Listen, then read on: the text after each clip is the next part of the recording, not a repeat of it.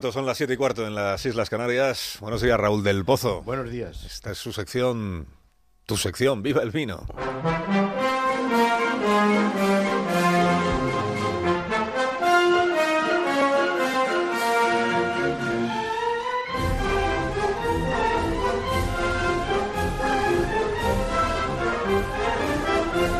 Cuando tú quieras, maestro. Pues, Carlos, los rebeldes eh, catalanes tienen muy mala suerte con los Felipes. Felipe II les prohibió que salieran de Europa para que no se hicieran calvinistas. Y claro, no querían pagar impuestos. Y fueron declarados herejes por la Inquisición y encarcelados. El conde duque de Oligares, valido de Felipe III y IV, aconsejó más reinos y una sola ley. De Felipe IV canta Manuel Machado. Nadie más cortesano ni pulido que nuestro rey Felipe, que Dios guarde, siempre de negro hasta los pies vestidos. Es pálida su tez como de tarde, cansado el oro de su pelo undoso y sus ojos el azul cobarde. Durante su reinado estalló la guerra de los segadores contra impuestos y quintos, y el corpus de sangre, y el asesinato del virrey conde de Santa Coloma y la entrega y sumisión a Francia. En el reinado de Felipe V estalló la guerra de sucesión. Barcelona cayó derrotada y fueron ejecutados los dirigentes.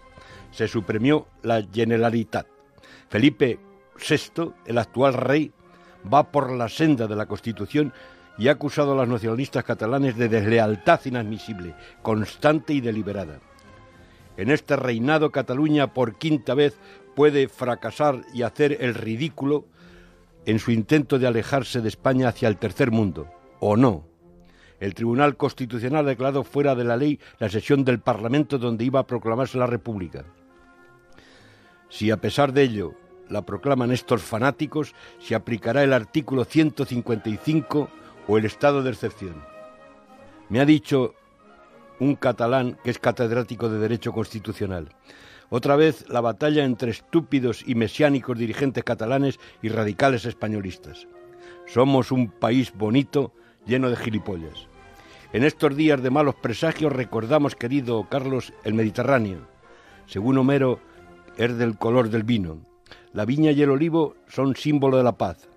Derrotaron siempre a los fanáticos y a los bárbaros. Así que viva la paz y viva el vino.